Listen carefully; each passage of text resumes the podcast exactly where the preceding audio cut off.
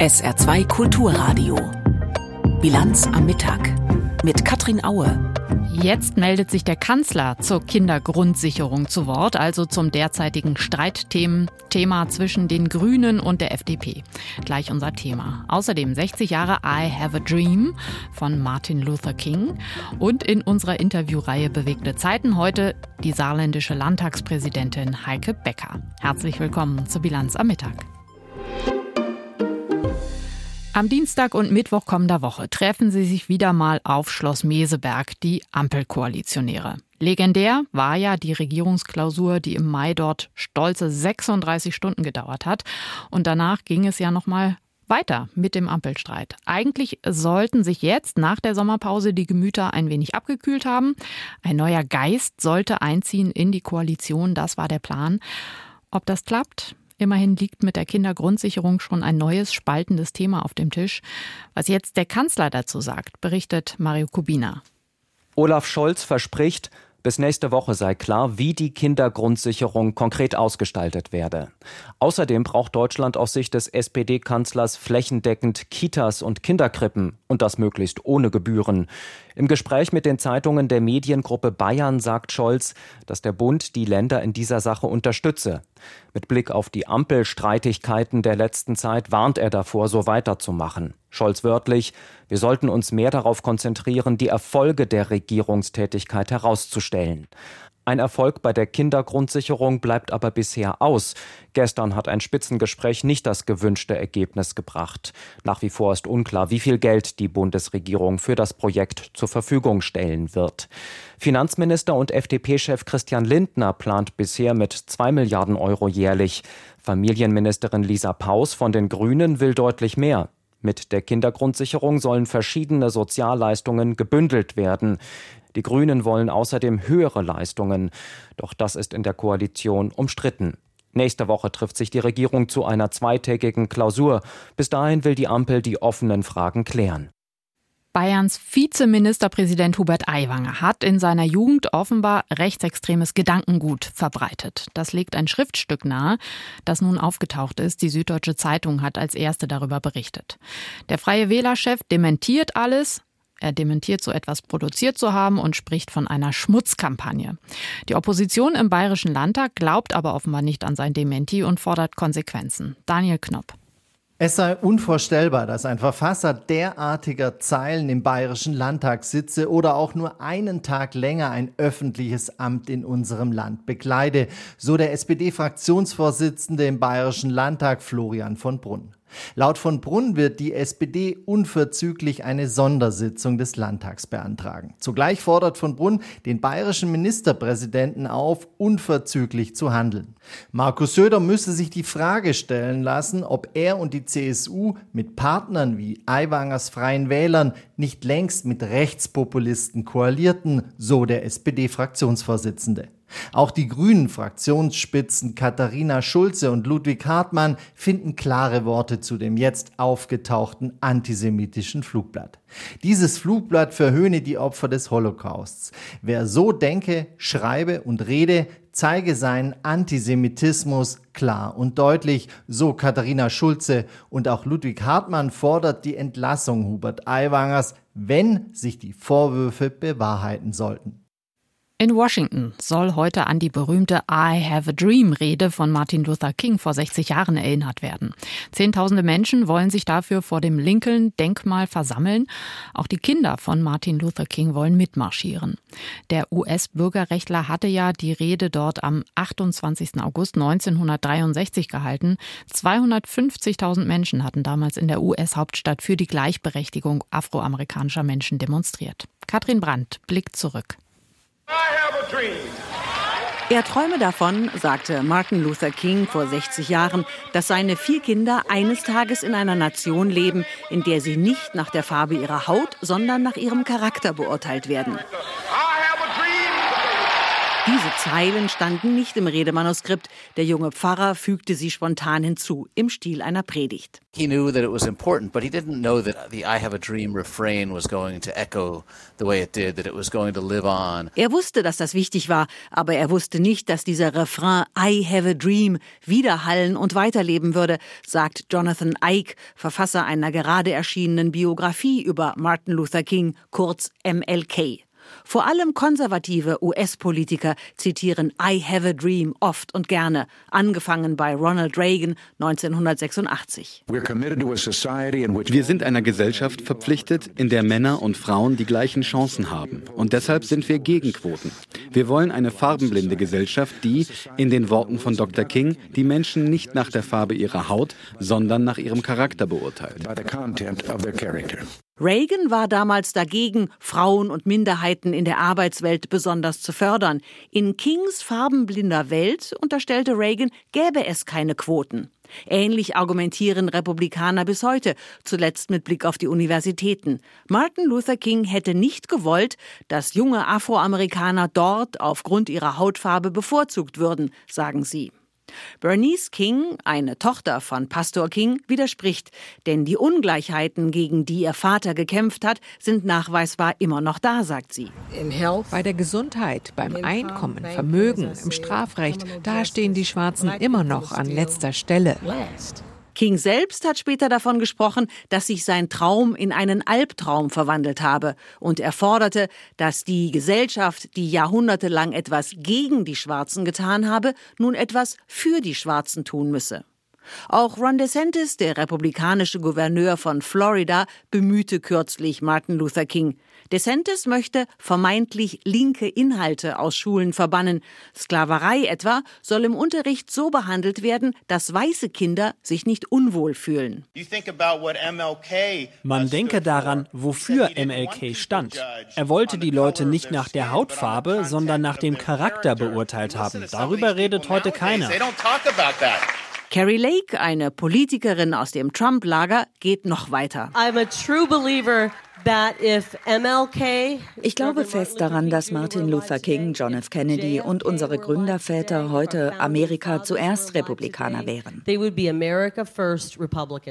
Da fehlen Bernice King die Worte. I mean, that, I don't even have any words for that. I mean, just das Problem, sagt sie, dass Menschen aller Parteien die Zitate ihres Vaters aus dem Zusammenhang reißen und falsch auslegen. Sie stellen sich einen bequemen King, so nennt sie das zusammen, der zu ihren jeweiligen politischen Programmen passt. Aber Dr. King war unbequem. Wenn man sein gesamtes Werk liest, dann merkt man, dass er sehr radikale Sachen gesagt hat, bei denen wir alle uns ein bisschen unwohl fühlen. All of us a little uneasy. 60 Jahre I Have a Dream. Katrin Brandt hat berichtet. Jetzt hat er die Reißleine gezogen. Hartwig Fischer, der Direktor des legendären British Museum in London, ist zurückgetreten. Hintergrund ist ein wirklich unglaublicher Vorgang. Aus dem Archiv seines Museums sollen jede Menge Gegenstände entwendet worden sein. Und Hinweise darauf, dass da ein Dieb am Werk ist, gab es sogar schon vor Jahren. Und die Museumsleitung reagierte nicht. Christoph Prössel. Das Ausmaß des Schadens ist noch völlig offen. Mehrere Zeitungen berichten, um die 2000 Gegenstände aus der Sammlung des britischen Museums seien in den vergangenen 20 Jahren gestohlen worden. Viele dieser Objekte sind aus dem Magazin entwendet worden. Darunter Münzen, Schmuckstücke aus unterschiedlichen Jahrhunderten, Tonscherben. Der Vorfall ist deswegen so brisant, weil bereits im Jahr 2021 ein Antikenhändler auf die Museumsführung zugegangen ist. Itai Gradle wies die Direktion darauf hin, dass Gegenstände aus der Sammlung auf Online-Portalen zum Verkauf angeboten würden. Doch darauf reagierte die Museumsleitung offenbar nur zurückhaltend.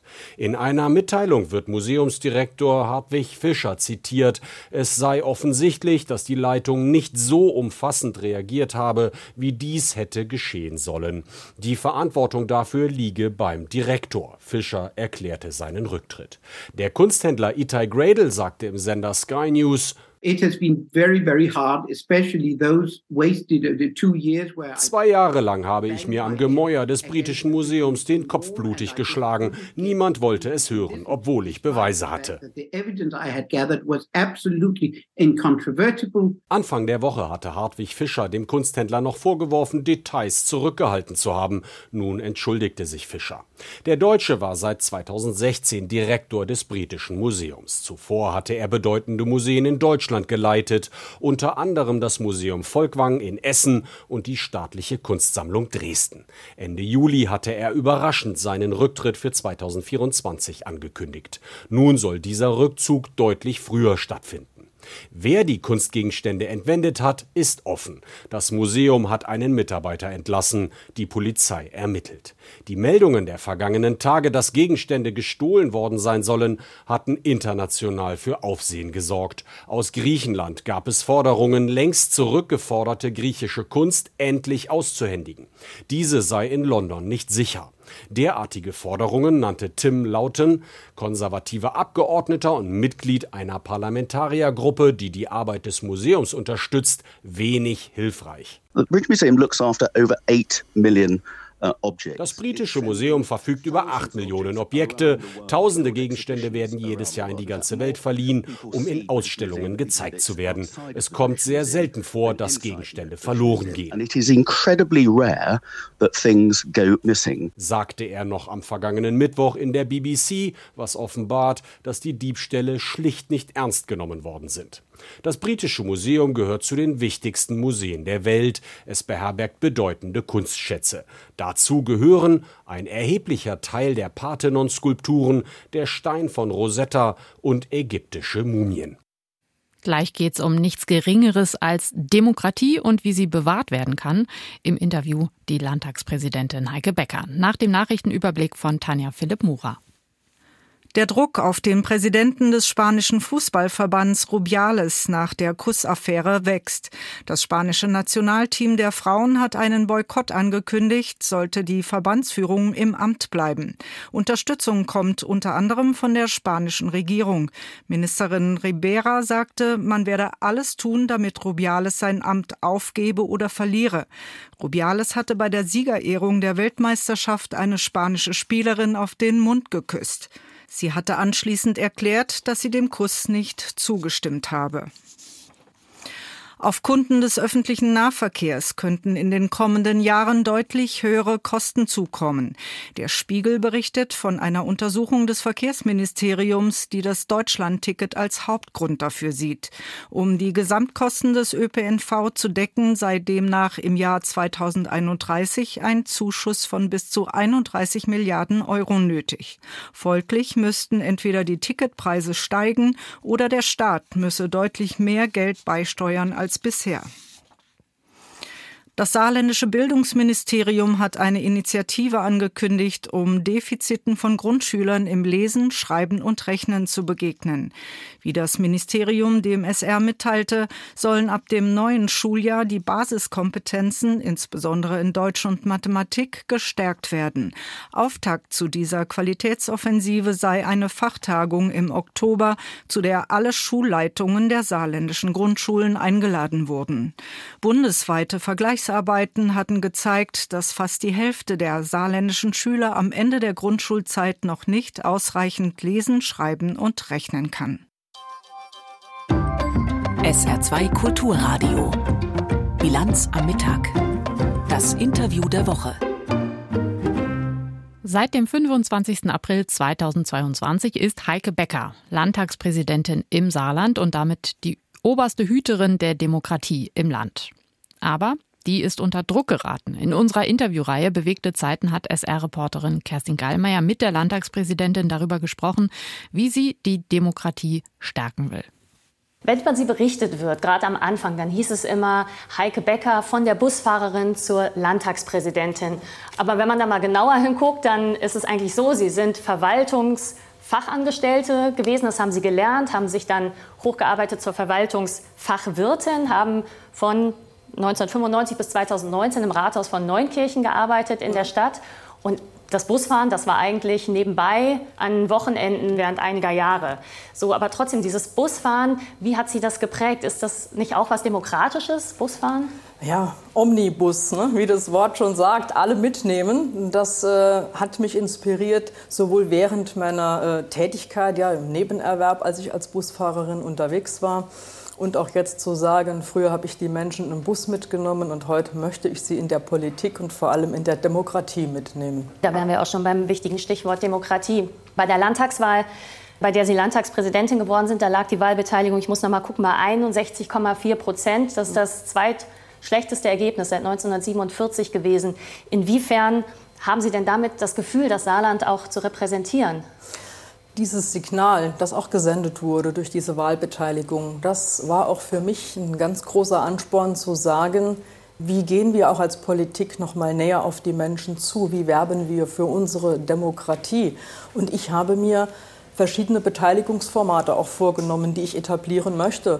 Das ist insbesondere der ganz große Bereich der Bürgerbeteiligung. So sind wir jetzt aktuell und da bin ich auch froh drum, dass das erweiterte Präsidium im Landtag jetzt äh, auch den Beschluss mitgetragen hat und gefasst hat, dass wir in die Umsetzungsphase zur Errichtung und Implementierung des Beteiligungsformates Bürgerinnenrat, welches ja zu dem Pilotprojekt dann Klima starten soll, jetzt auch in die aktive Umsetzungsphase gehen kann. Mhm. Also es war jetzt so ein bisschen verklausuliert. Ich fasse noch mal zusammen. Ähm, Sie möchten sich für Bürgerräte einsetzen oder Bürgerinnenräte, wie auch immer man das nennen ja. möchte. Das heißt, das haben Sie auch äh, Anfang des Jahres, glaube ich, gesagt, es soll ein Konzept entstehen. Ja. Sie haben es auch letztes Jahr schon gesagt, das ist mhm. Ihr Ziel, einen Bürgerrat einzurichten, erstmal für den Klimawandel. Ja. Aber dieses Konzept, das sollte bis Ende des ersten Halbjahres vorliegen. Wie weit sind Sie dafür? Diese Konzeptionierung ist so weit gediehen, mhm. dass wir also jetzt diese Beschlüsse auch erforderlich gemacht haben, so sagen, wir brauchen da externe Unterstützung und da die externen äh, wir, Fachleute auch entsprechend beauftragen zu können. Das setzen wir jetzt konkret nach den Sommerferien um. Mhm, was rechnen Sie damit, wann dieses Konzept dann vorliegen wird? Die Konzeptionierung, das bedarf dann ja auch äh, einem weiteren Schritt dahingehend zu sagen, in welchem Format äh, wir das auch entsprechend noch fortführen wollen. Und auch hier wollen wir noch mal die Expertise auch der Externen auch mit einfließen lassen. Denn ich denke, wir brauchen einfach da eine ganz solide Basis, um zu sagen, damit starten wir, weil dieses Bürgerbeteiligungsformat soll jetzt ja nicht nur in der Pilotierung mit diesem einen Projekt mal stattfinden und dann enden. Und man muss auch bei einem Bürgerinnenrat und bei der Bürgerbeteiligung äh, muss man auch diese Wege mitdenken dass äh, der Bürgerrat ja keinen legislativen Charakter haben darf. Das wäre auch nicht vereinbar mit der Verfassung. Also das heißt, die äh, Bürgerinnen und Bürger, die mitmachen, die können keine Gesetze machen. Was, ja. was haben Sie denn aber davon, wenn Sie da mitmachen? Sie geben uns in unseren Gesetzgebungsverfahren auch diese wichtigen Informationen und bringen sich eben auch mit ihrem Engagement entsprechend auch ein, um zu sagen, da wollen wir darauf hinweisen oder das sehen wir für erforderlich an, um auch jetzt beispielsweise in der Pilotierung zu dem Thema Klima, äh, dieses Klima entsprechend in den Folgejahren auch ja, generationengerecht zu gestalten. Erhoffen Sie sich dadurch, wenn es jetzt zum Thema Klima ist, dass die Akzeptanz auch größer wird für bestimmte Gesetze. Also ich spiele jetzt an auf das Heizungsgesetz, was ja sehr heiß umstritten war. Haben Sie die Hoffnung, dass dann solche schwierigen Gesetze, heiklen Gesetze, die halt einschneidend sind für viele Menschen, dass die dann auch eher akzeptiert werden, wenn die Menschen mehr mitmachen? Durch diesen, kompliziert gefragt. Nee, nee, durch diesen Mitmachprozess äh, erwarte ich schon, dass wir da auch die Akzeptanz erweitern können. Aber viel wichtiger für uns in der Landespolitik ist es ja eben auch, bei uns die Saarländerinnen und Saarländer in die Entscheidungen, die Sie auch konkret vor Ort betreffen, in Ihrem Land, in Ihrem Saarland, so mit einzubinden. Und auch hier, wir haben besondere Herausforderungen auch in unserem Land geprägt durch unsere große, starke Industrie, aber auch zu dem Thema erneuerbare Energien. Da wurde schon vieles umgesetzt, aber da sind wir auch im Saarland noch nicht dort angelangt, wo wir sein sollten. Und von daher diese Akzeptanz zur Bundesgesetzgebung erhoffe ich mir oder erwarte ich daraus auch, aber vielmehr möchte ich da einen Mehrwert generieren, wie wir gemeinsam unser Land und das Thema Klima auch in unserem Land gestalten. Ihr großes Credo war, Sie wollen den Landtag öffnen. Sie wollen zeigen, wie Demokratie gelebt wird, dass Demokratie sich auch wandeln muss. Ja. Jetzt gab es Anfang Juli mhm. den Tag der offenen Tür im Landtag. Jetzt kann man sagen, das ist, das ist wunderbar, da kann man sich das alles mal anschauen und mit Ihnen ins Gespräch kommen. Aber kommen denn nicht ohnehin nur Leute hin, die eh der Demokratie wohlgesonnen sind und nicht die, die ein Problem mit der Demokratie haben? Also nochmal, nicht nur am Tag der offenen Tür soll der Landtag ein offenes Haus sein, sondern auch an den anderen 364 Tagen. Das erfahren wir durch viele Besuchergruppen. Und wir haben jetzt in den ersten sechs Monaten schon über zweieinhalbtausend Besucherinnen und Besucher auch gehabt. Und ein ganz wichtiger Punkt dabei ist auch, dass wir bei diesen Besuchergruppen auch viele Schülerinnen und Schüler verzeichnen können. Und diese Thematik, die nur der Politik oder der Demokratie gesonnen sind, diese Systematik erkenne ich in dieser Form so nicht. Und das hat mir auch der Tag der offenen Tür gezeigt. Denn es waren ja, rund 6000 Besucherinnen und Besucher, trotz der doch sehr hohen Temperaturen äh, am Tag zu zählen bei uns am Landtag. Und ich war mit vielen Menschen im Gespräch. Und es gab auch kritische Nachfragen. Mhm. Aber genau das ist auch der Sinn, wo ich sage, dafür soll so ein offenes Haus eben auch dienen. Und ich finde es immer wieder gut, wenn auch bei den Besucherinnen und Besuchern, die uns aufsuchen, auch mal ja kritische Fragen kommen. Was kam denn da so? Ja, die kritische Frage war sehr oft gestellt äh, zu der Thematik, wie sehen Sie im Moment unsere Demokratie? Mhm. Ist die in Gefahr? Wird sie bedrängt von irgendwelchen Rändern? Das muss man bejahen. Da muss ich aber auch äh, ganz konkret sagen, es ist unsere Aufgabe auch als Politik zu sagen, wie erklären wir den Menschen auch noch mal Demokratie. Aber angesichts des wachsenden Zulaufs für die Ränder, ist die Demokratie in einer Krise gerade? Die Demokratie, sie steht unter Druck. Und äh, ich habe auch den Anspruch, gemeinsam mit den Menschen zu sagen, wir müssen unsere Demokratie, auch jeder in seiner Funktion, auch immer wieder stärken. Aber Grundlage dafür, dass wir wissen, was Demokratie ist, die Menschen müssen wissen, wie Demokratie funktioniert, auf welchen Grundwerten sie aufbaut, aber auch wie jede und jeder Einzelne sich mit einbringen kann. Und deshalb ist es auch sehr wichtig in der jetzigen Zeit, dem Druck von den Rändern die auf die Demokratie im Moment schon einwirken, auch zu begegnen, indem man sich aktiv dafür einsetzt, dass Desinformationen, aber auch Fake News oder Hate Speak auch absolut zurückgedrängt werden. Mhm, kommen wir gleich auch noch mal drauf. Aber also wenn Sie sagen Transparenz zum Beispiel, zeigen, wie die Prozesse funktionieren, die demokratischen, kann man vielleicht Menschen davon abhalten, zu den extremen Rändern zu gehen und die zu wählen. Aber kriegt man die zurück, die schon extrem wählen durch sowas? Oder muss man da nicht noch andere Maßnahmen ergreifen? Also reicht das? Also die Vertrauensbildung. Da sehe ich auch ein ganz großes Potenzial, Menschen noch mal richtig für die Demokratie auch zurückzugewinnen, die vielleicht auf dem Weg im Moment befinden, in der Demokratie da sich schon ein Stück weit davon zu entfernen. Und da haben Sie das Thema Transparenz angesprochen. Ich finde, auch da tragen wir als Parlament, als Parlamentarier äh, unsere Verantwortung zu sagen, wie leben wir aktiv Transparenz? Das haben wir im Landtag in der März-Plenarsitzung ja uns die neuen Verhaltensregeln auch auferlegt, die ja einstimmig auch beschlossen wurden von allen 51 Parlamentarier im Landtag, um zu sagen, wir legen jetzt mal alle Parlamentarier auch unsere Nebentätigkeiten offen. Nicht nur, um einen Überblick darüber zu geben, welche Nebentätigkeiten hat man zusätzlich zum Mandat, sondern auch, damit der Bürger, die Bürgerin das Empfinden auch hat, mal noch selbst abwägen zu können, steht das Mandat im Landtag noch im Vordergrund oder mhm. verschwindet das? Und das verbinden wir auch mit der kompletten Transparenz zu sagen, wir legen unsere Nebeneinkünfte ab dem ersten Euro jetzt komplett offen. Da haben Sie schon ein gutes Stichwort gesagt, Entschuldigung, wenn ich Sie unterbreche, ja. bei der Frage, wenn man sieht, äh, Tobias Hans, ehemaliger Ministerpräsident der CDU im Saarland, jetzt eigentlich nur noch Hinterbänkler in der CDU-Fraktion, verdient mit seinen Nebeneinkünften als politischer Berater deutlich mehr, als er eine Landtagsdiät bekommt. Wie würden Sie die Frage denn da beantworten? Steht da bei ihm das Mandat noch im Vordergrund? Gut, wie der zeitliche Aufwand sich gestaltet in seiner Nebentätigkeit, diese Informationen habe ich nicht. Und da wäre es jetzt auch nicht realistisch, da ein Statement dazu abzugeben. Aber die Debatte, sie ist angestoßen und äh, das werden wir sicherlich auch äh, entsprechend in den Reihen dann gemeinsam auch noch erarbeiten. Ne? Ich würde gerne einmal noch auf den Erfolg der AfD derzeit zurückkommen. Es wird ja derzeit wieder viel über die Gründe spekuliert, warum das so ist. Was sehen Sie denn an Gründen? Also im Saarland äh, sehe ich die äh, Tendenzen, die sich da entwickeln, äh, auch dahingehend, äh, wie Informationen auch äh, gestreut werden. Und deshalb ist es mir auch wichtig, nochmal das Thema mit diesen Desinformationen auch aufzugreifen.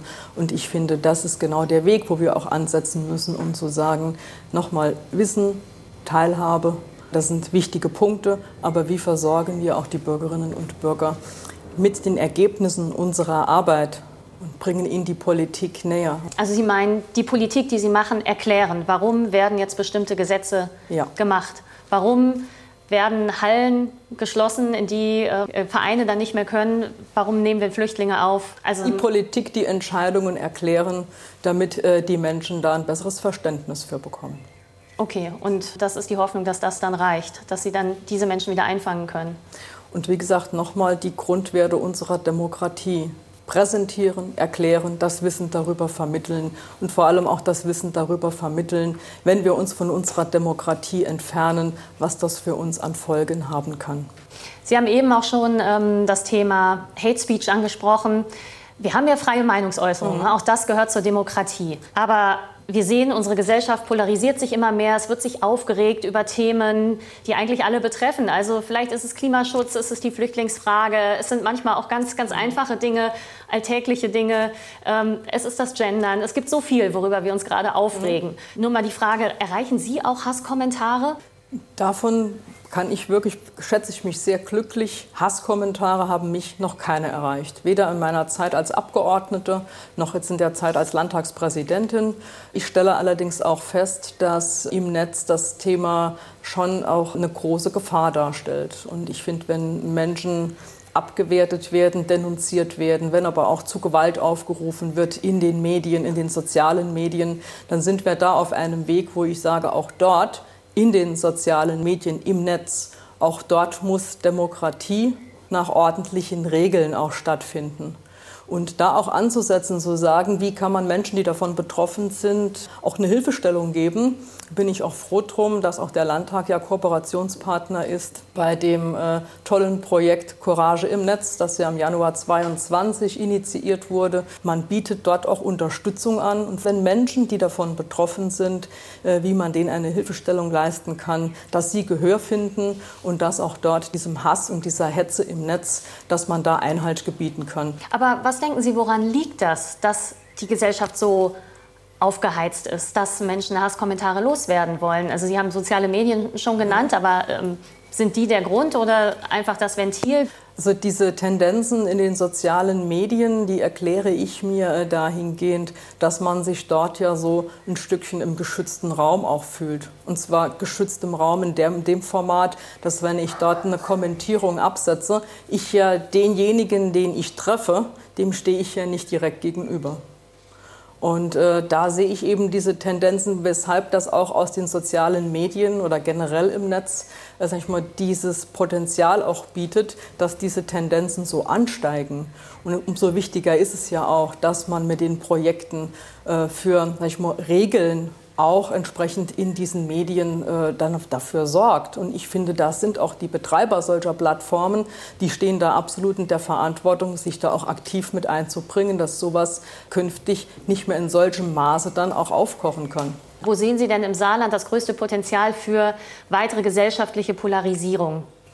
Dieses Miteinander äh, nochmal auch ohne Neiddebatte zu führen. Das äh, fände ich ganz, ganz wichtig, denn äh, wir leben hier auch in einem tollen Land, wir leben hier toll miteinander und äh, da sehe ich im Moment so ein bisschen, dass die, die Schere so ein klein wenig auseinandergeht. Und ich finde, da sollte man auch noch mal ansetzen, um zu sagen, das soll nicht noch mehr polarisiert werden, sondern dass man sich da gemeinsam für alle auch einbringt.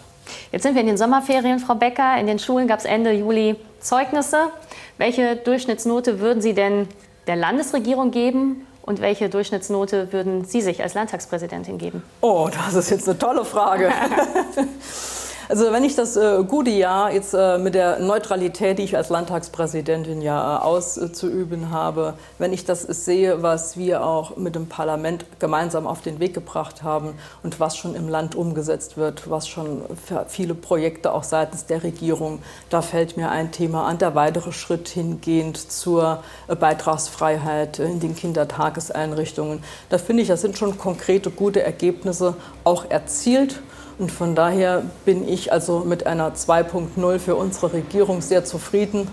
Bei aller Neutralität. Bei aller Neutralität. Äh, und was ja meine eigene persönliche Bewertung anbelangt, das überlasse ich doch gern auch den Saarländerinnen und Saarländer, das, das gerne mal zu bewerten. Eine kluge, ausgewogene Antwort. Heike Becker, die Landtagspräsidentin im Saarland, in der Interviewreihe Bewegte Zeiten, befragt von Kerstin Gallmeier. Eine längere Version des Interviews können Sie sich auch im Video anschauen auf sr.de.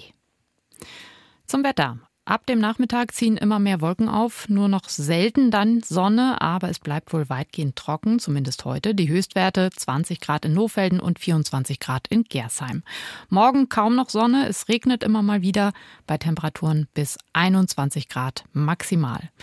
Das war die Bilanz am Mittag. Mein Name ist Katrin Aue. Ich wünsche ein sehr schönes Wochenende.